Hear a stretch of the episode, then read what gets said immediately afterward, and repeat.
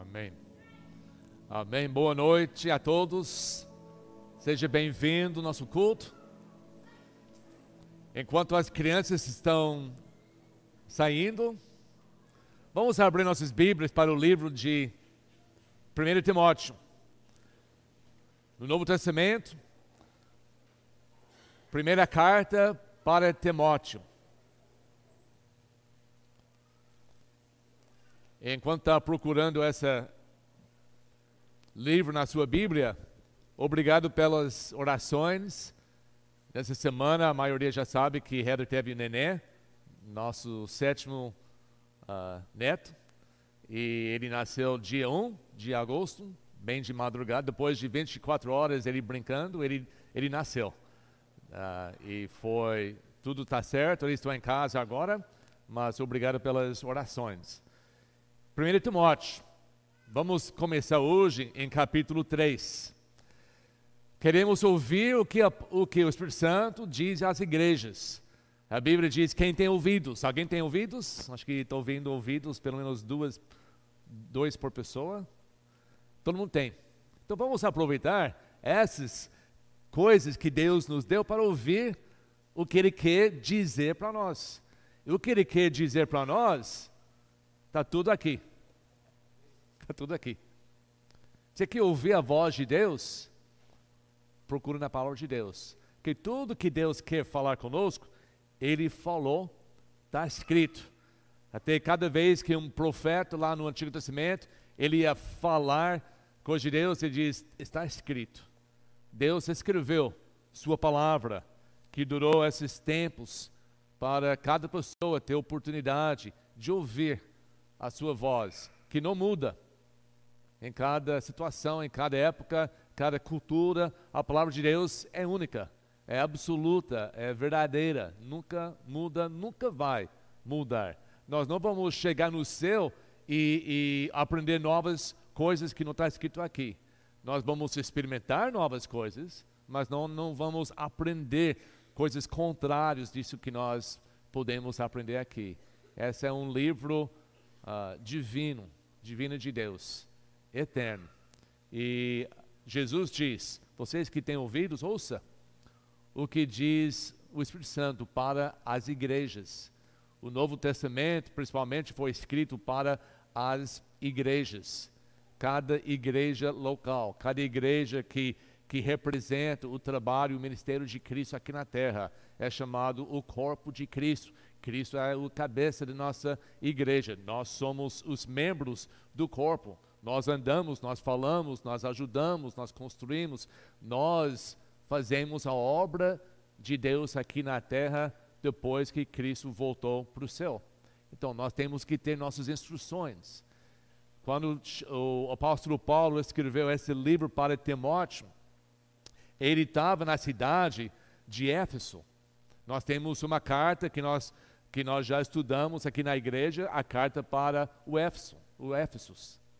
Nós, ah, na época, o Paulo ficou três anos nessa cidade, instruindo esses, esse povo e construindo essa igreja. Quando eu falo igreja, não estou falando sobre o prédio, estou falando sobre as pessoas que recebem Cristo como Salvador, são batizados para se identificar com a morte, o sepultamento e ressurreição de Cristo e estão ali vivendo para honrar e servir a Deus, congregando para servir a Deus e vivendo nas suas vidas particulares para, para honrar a Deus. O Paulo começou essa igreja, ficou três anos, mais que com outra cidade durante o ministério dele, e ele tinha que ir embora. Atos capítulo 18, capítulo 19, fala sobre esse evento, descreve o que estava acontecendo quando Paulo estava em Éfeso. Quem estava junto com Paulo foi um jovem chamado Timóteo.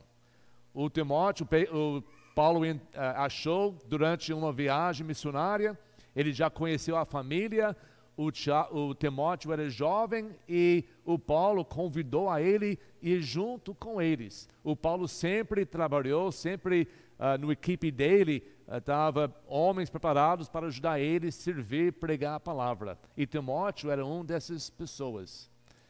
Depois de três anos em Éfeso, houve problemas. Uh, de segurança pela vida de Paulo, ele tinha que sair de, do Éfeso. Mas a igreja, por alguma razão, não estava bem preparado ainda. E nesses três anos entrou pessoas falsas, pessoas erradas, pessoas que estavam ensinando coisas contrárias à palavra de Deus. Então Paulo tinha que ir embora, mas capítulo 1 do, do Timóteo fala que, que Paulo está dizendo para Timóteo, eu estou indo embora para um tempo, mas eu estou deixando você ali para cuidar das coisas. Tá? Então, enquanto você, Timóteo, jovem, está ali no Éfeso, para continuar ensinando a, a igreja lá, eu vou te dando essas dicas. Eu vou te mostrando o que você precisa ensinar. Como você deve uh, fazer, se comportar dentro da igreja. De fato, em capítulo 3, versículos 14 a 16, nosso texto para hoje à noite, Paulo fala exatamente a razão que ele escreveu essa carta para o jovem Timóteo, que também era um pregador. Ele diz, capítulo 14, desculpa, capítulo 3, versículo 14 do 1 Timóteo. O Paulo disse: Escrevo essas coisas, embora espere ir vê-lo em breve, mas se eu demorar, saiba como as pessoas devem comportar-se na casa de Deus. É o tema para hoje à noite. Vamos ouvir o que o Espírito Santo quer dizer para a nossa igreja. Estamos, já estudamos Mateus, Marcos, Lucas, João, Atos, está chegando agora, hoje à noite, estamos no livro de 1 Timóteo. O que Deus quer falar conosco.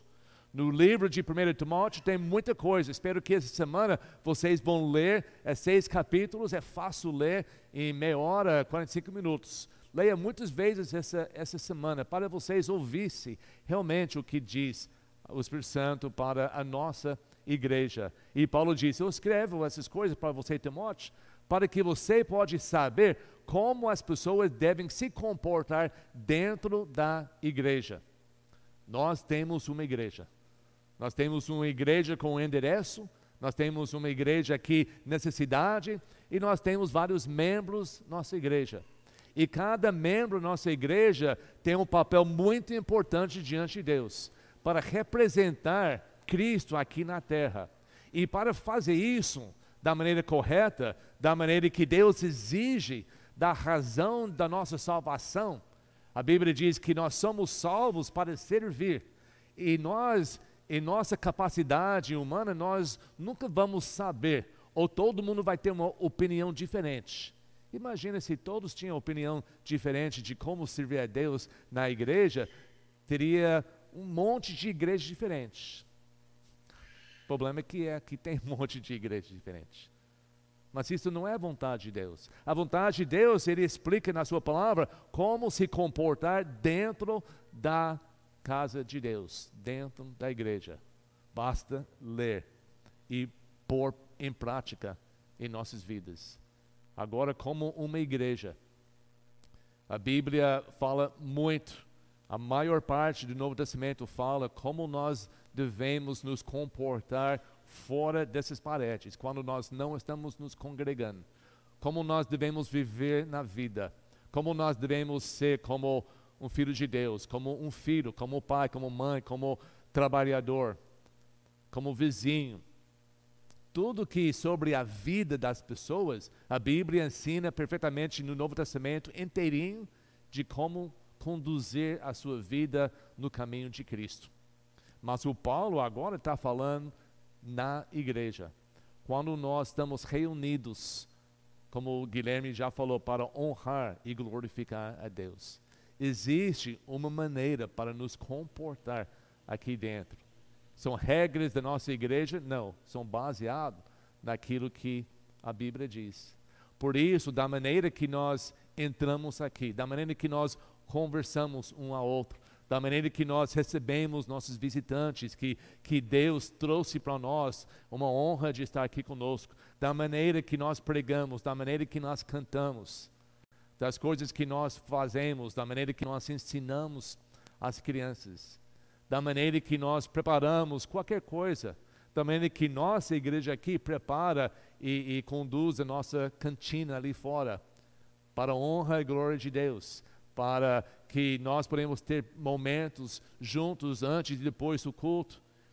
E nós compramos esses, essa comida uh, e, uh, e, o que, o que uh, sobra vai para a, construção, o terreno da nossa igreja.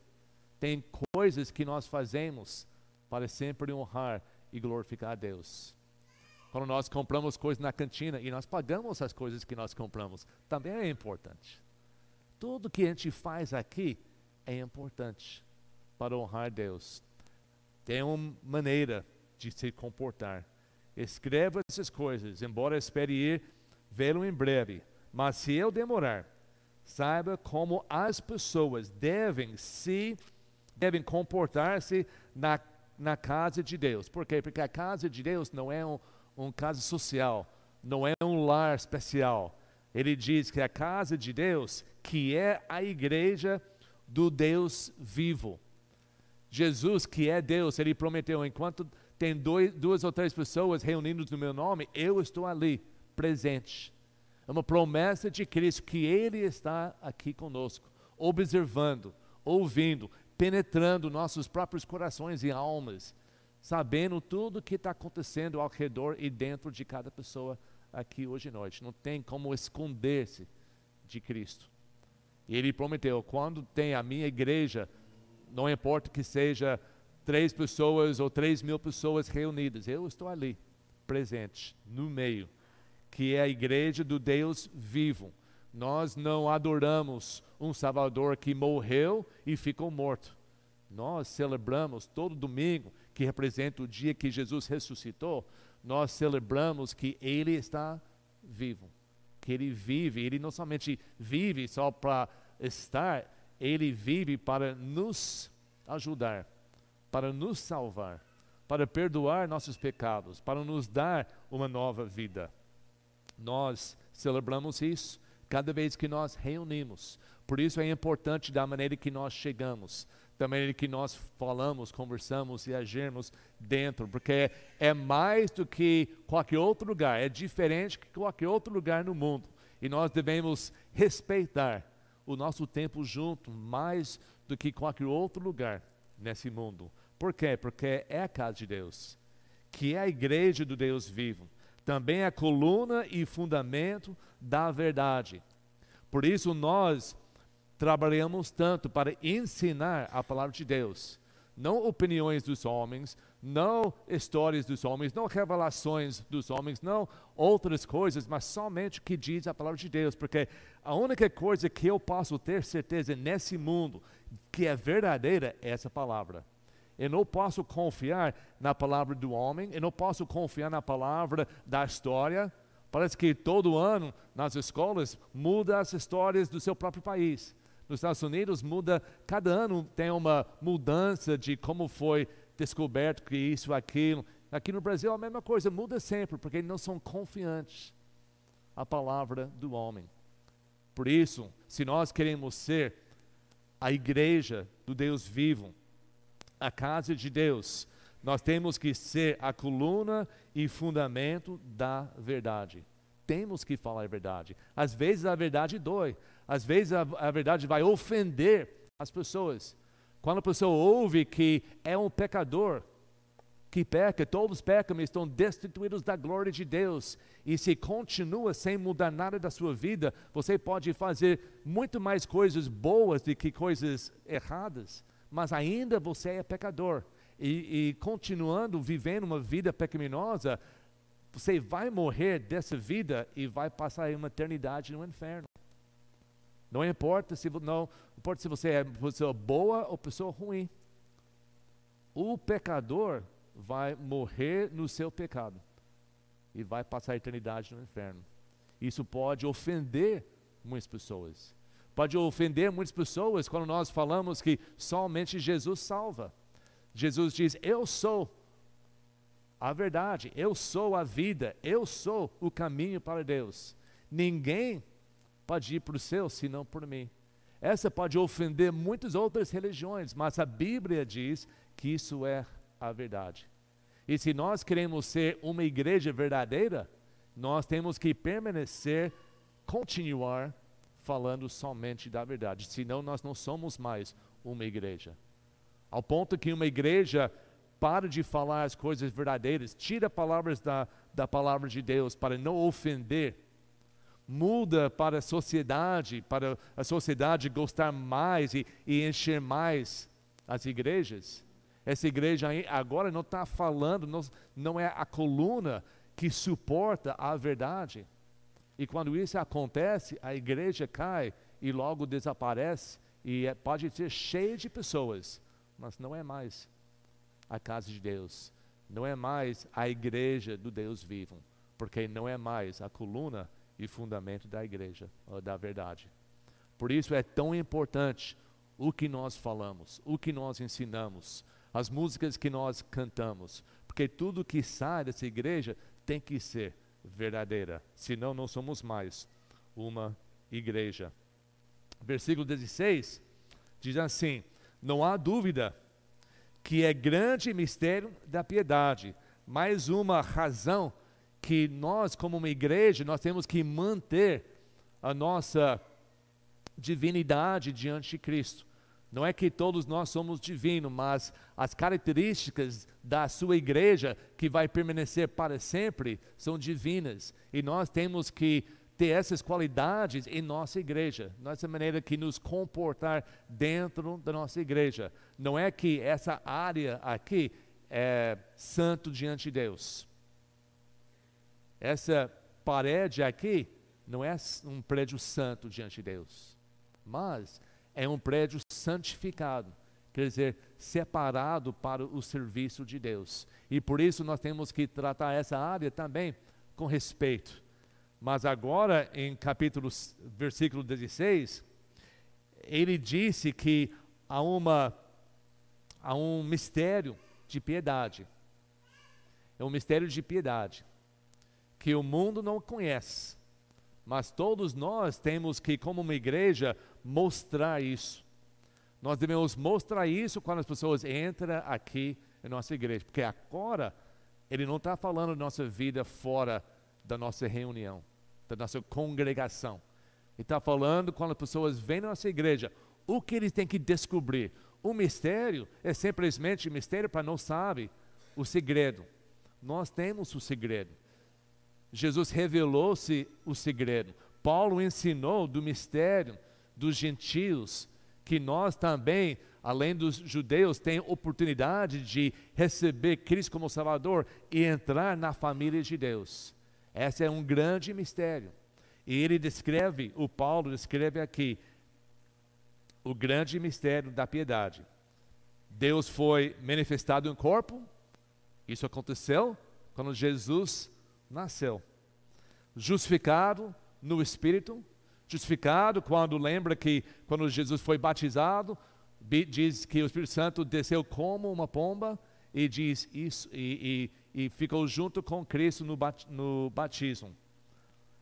Ele continua visto pelos anjos, pregado entre as nações, que está acontecendo ainda, crido no mundo e recebido na glória. Essa declaração, eu acho que seria bom a gente fazer essa declaração e pôr na nossa parede aqui. Isso é o mistério da piedade. Isso é o que Cristo fez por nós. É isso que quando as pessoas entram na nossa igreja, eles têm que descobrir essas coisas, eles têm que ouvir sobre Jesus sendo Deus vindo aqui na terra. Eles têm que saber que nós ensinamos que Jesus, cheio do Espírito Santo, o homem também, Deus, pregando, evangelizando, indo na cruz para nos salvar. Temos que saber essas histórias que Jesus passou aqui na terra. Tem que saber que nós ainda temos que pregar entre as nações. Tem pessoas hoje ainda, nesse momento, crendo em Cristo como Salvador. Ele foi recebido no céu. Ele ressuscitou. Nós temos que ser uma igreja que fala, que prega, que canta sobre essas coisas. Senão, nós perdemos oportunidade de ser uma igreja. Só porque você tem prédio, pessoas e placa, não significa que é uma igreja verdadeira. Nós temos que ter algo que faz uma diferença. Nós temos que ser verdadeiro e nós temos que pregar o que é verdade, verdadeiro. Nesse livro inteiro de Timóteo, descreve quem deve ser um pastor, porque como se comportar dentro da igreja, Deus organizou a sua igreja com pastores e diáconos como os líderes principais, e ele descreve aqui como quem pode ser. Ele avisa contra os falsos mestres. A importância, ele fala sobre oração, o desejo universal de Deus para a salvação de todos. O livro de Timóteo fala sobre a realidade que, que infelizmente, certas pessoas vão abandonar a fé. E eles, abandonando a fé, vão viver vidas não somente afastados de Deus, mas vidas contra Deus, ensinando coisas contra a Deus. Ele fala sobre a importância de viver uma vida pura, moral e concentrada nas doutrinas bíblicas e não, como eu falei, nas opiniões, revelações e histórias humanas.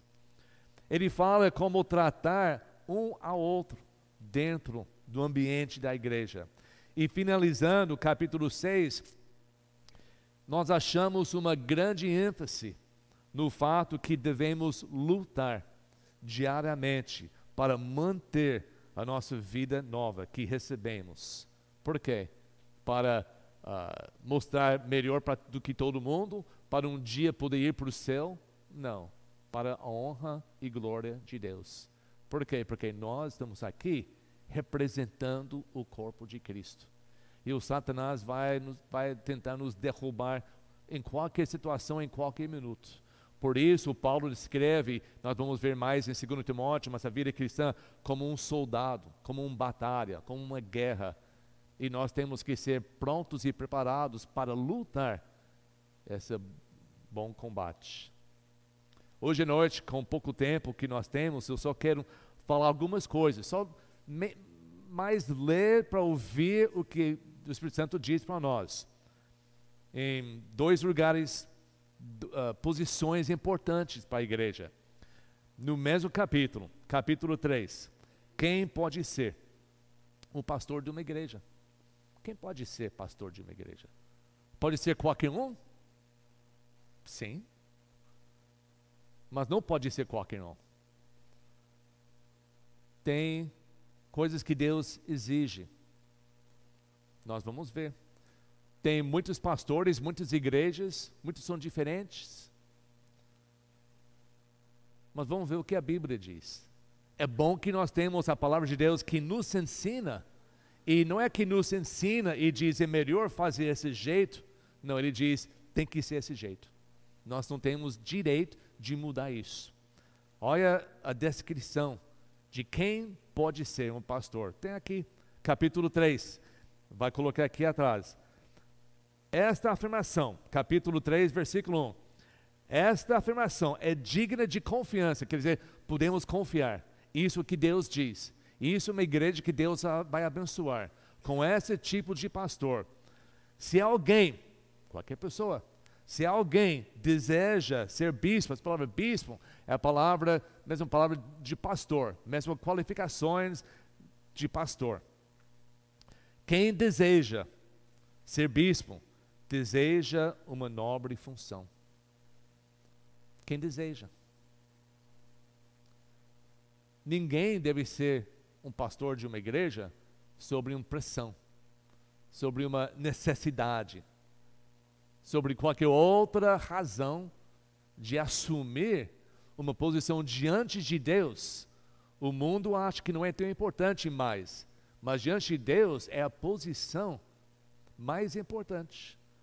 Porque o pastor se torna no lugar de Cristo como bom pastor para alimentar espiritualmente o povo de Deus que ele chama as suas ovelhas.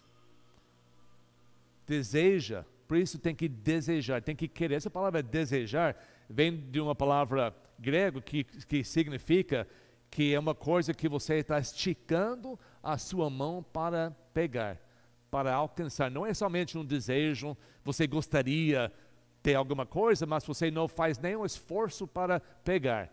Mas essa tem aquela ideia de você esticando o braço realmente para pegar. É esse desejo.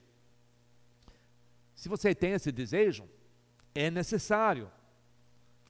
Pois que o bispo, olha essa lista, essas qualificações, seja irrepreensível. Faz uma lista de pessoas e começa talvez riscando muitos. Irrepreensível.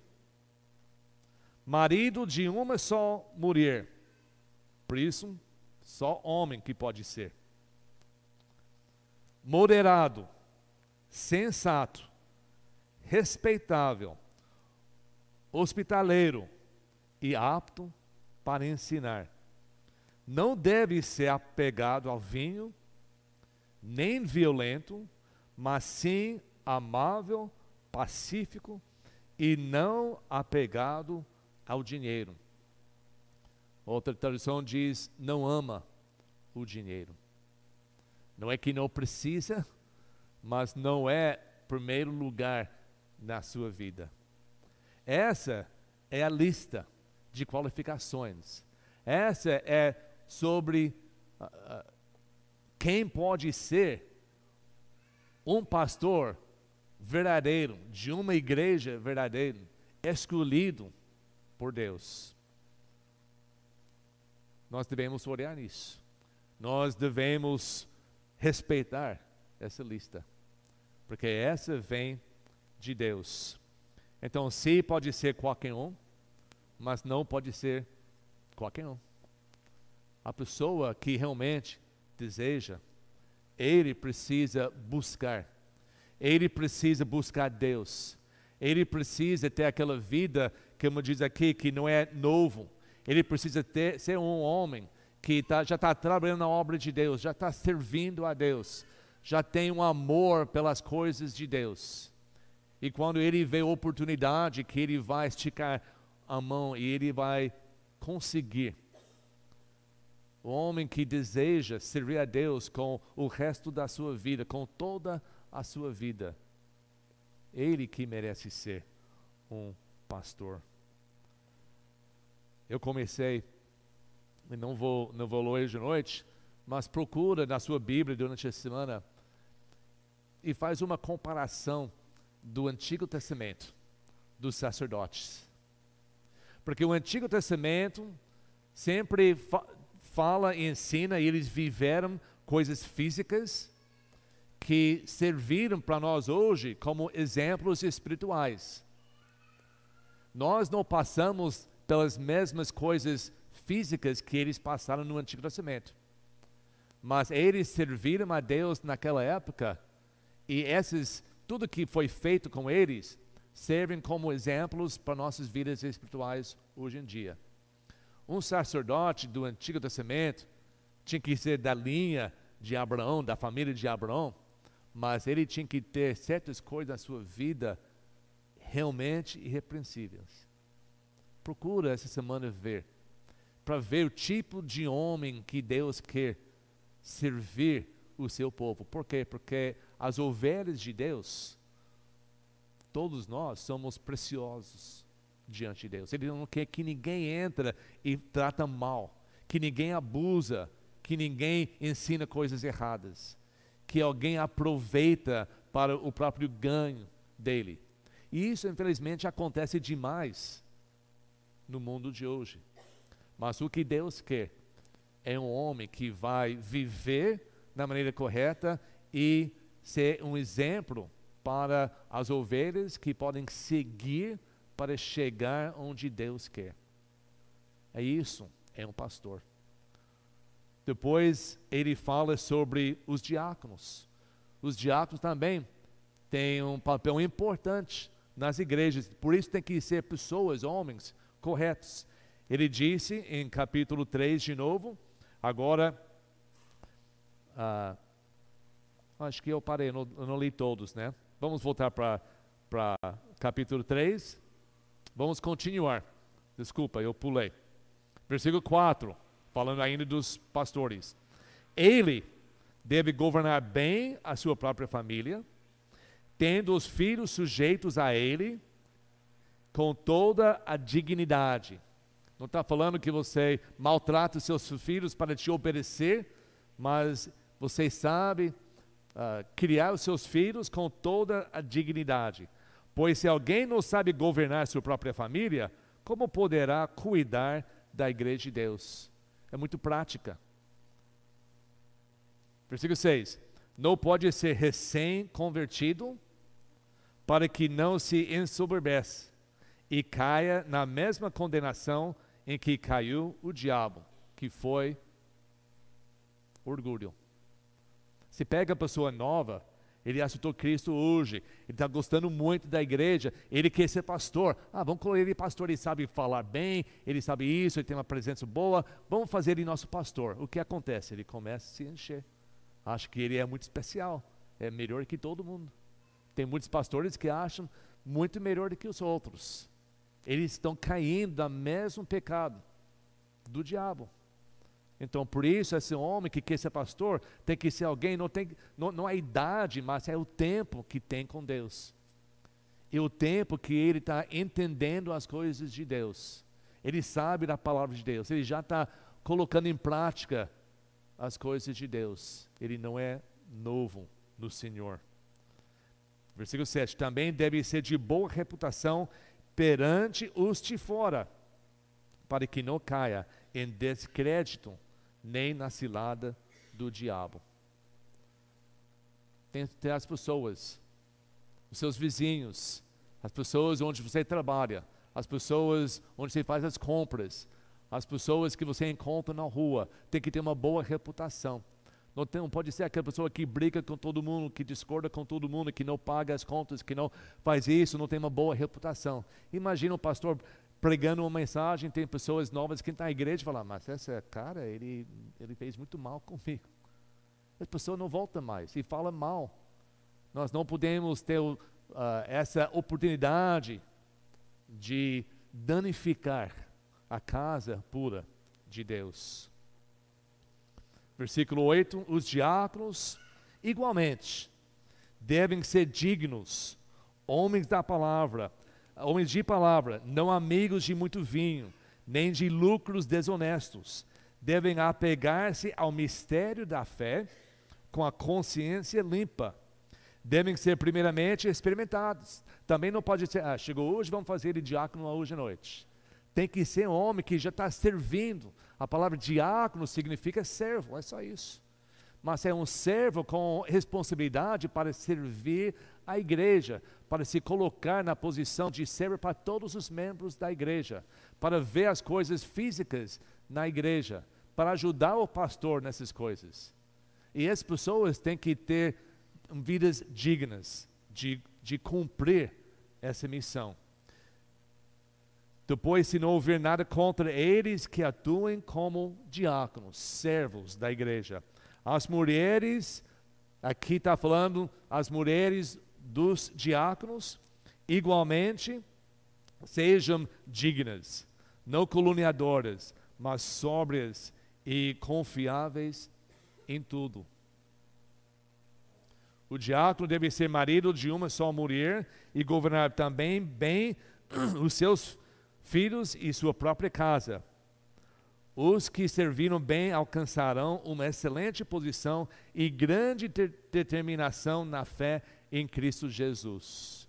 Tem os benefícios espirituais para os diáconos que sabem atuar bem na casa de Deus.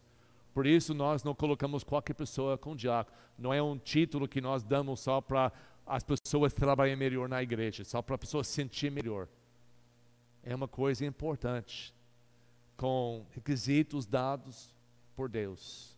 E não, só, não pode ser qualquer um. Voltando a falar sobre os pastores. O que faz então um pastor? O que causa a pessoa ter esse desejo?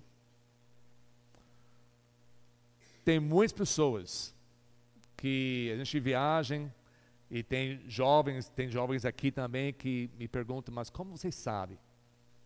Como eu posso saber se esse desejo realmente vem de Deus ou é uma coisa de mim?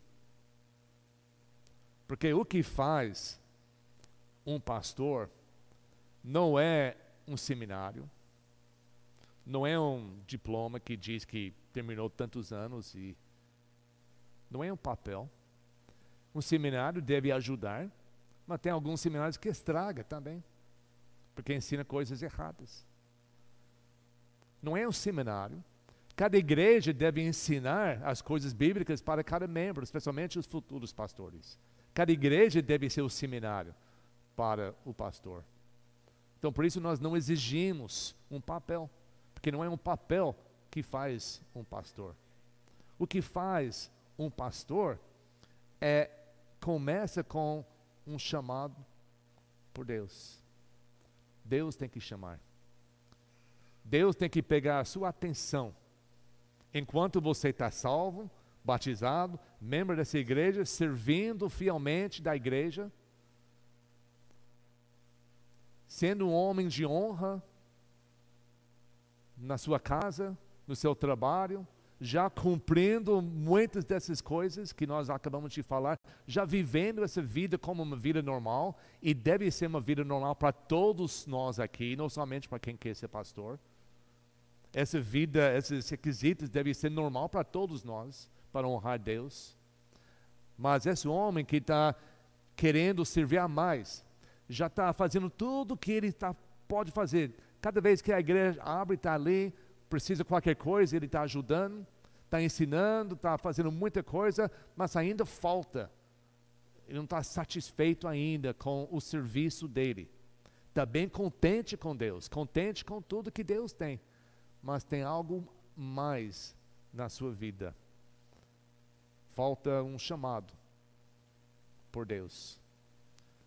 Procura Atos, acho que ela vai colocar aqui também, Atos capítulo 13. Em Atos capítulo 13, essa aqui é o que fala sobre o apóstolo Paulo, que ele realmente era um grande homem de Deus. Mas ele também teve essa chamado por Deus. Deixa eu achar.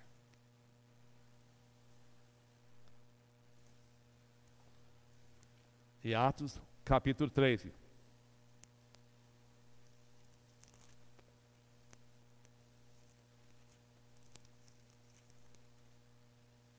Versículo 2. Olha como diz: Enquanto adoravam, de, deixa eu ler versículo 1 primeiro. Não sei se ela vai, pode pôr, mas olha o versículo 1. Na igreja, membros dessa igreja, na igreja de Antioquia, havia profetas e mestres, Barnabé, Simeão, chamado Niger, Lúcio, de Serene, Manaim, que fora criado com Herodes, o tetarca, e Saulo. Saulo era o nome antes do apóstolo Paulo. Saulo e Barnabé já estavam membros da igreja, ensinando nessa igreja. Enquanto adorávamos o Senhor e jejuavam, disse o Espírito Santo: Separa-me Barnabé e Saulo para a obra a que os tenho chamado. Assim, depois de jejuar e orar, impuseram-lhe as mãos e os enviaram. Eles ouviram na época uma voz, eu acredito, vivo, do Espírito Santo falando para essa igreja, que assim estava começando o movimento da igreja nas nações. Mas o que é importante para nós hoje, que ainda tem um chamado. Ainda o Espírito Santo fala. Ele não fala em voz alta para todo mundo ouvir, mas ele fala no coração do homem que deseja ser um pastor, que confirma que esse é o caminho de Deus. Ele está dizendo: separa-se para o meu serviço. Como eu posso explicar isso? Não posso. Mas cada um que recebe sabe o que é, porque é algo diferente. Algo que faz esse homem até desistir de todas as outras coisas na sua vida, todas as suas os seus trabalhos, todo o seu dinheiro, tudo que você tem para servir a Deus, isso não é normal, isso não é comum. Isso deve ser um chamado de Deus. Isso não é para todos. Isso não é para cada pessoa entregar todos os seus bens e separa-se e vive na igreja. Não. Deus chama certos homens para fazer. Ele chama outros homens à salvação e servir nas suas maneiras, no seu trabalho, na sua casa, na sua igreja, mas alguns ele chama para ser para o trabalho do pastor.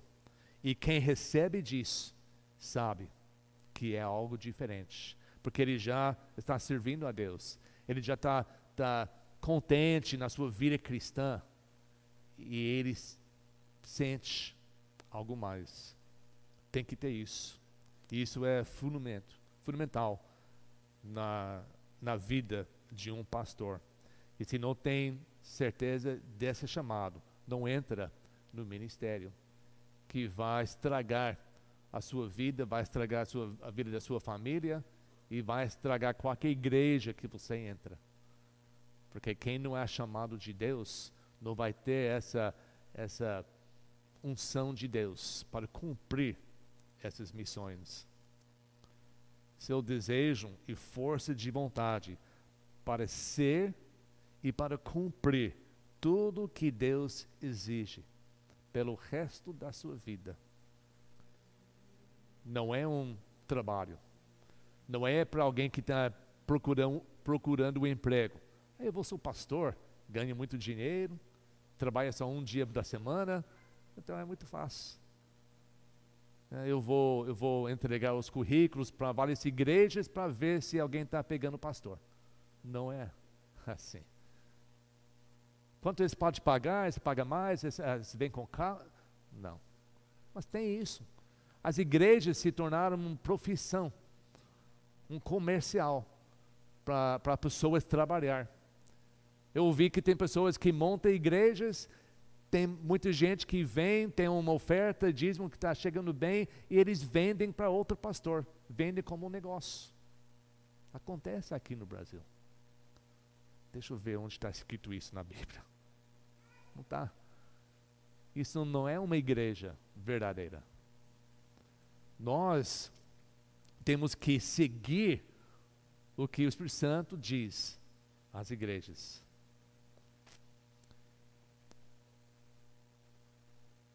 E a parte mais importante é que esse pastor deve ter o um amor inquestionável por Jesus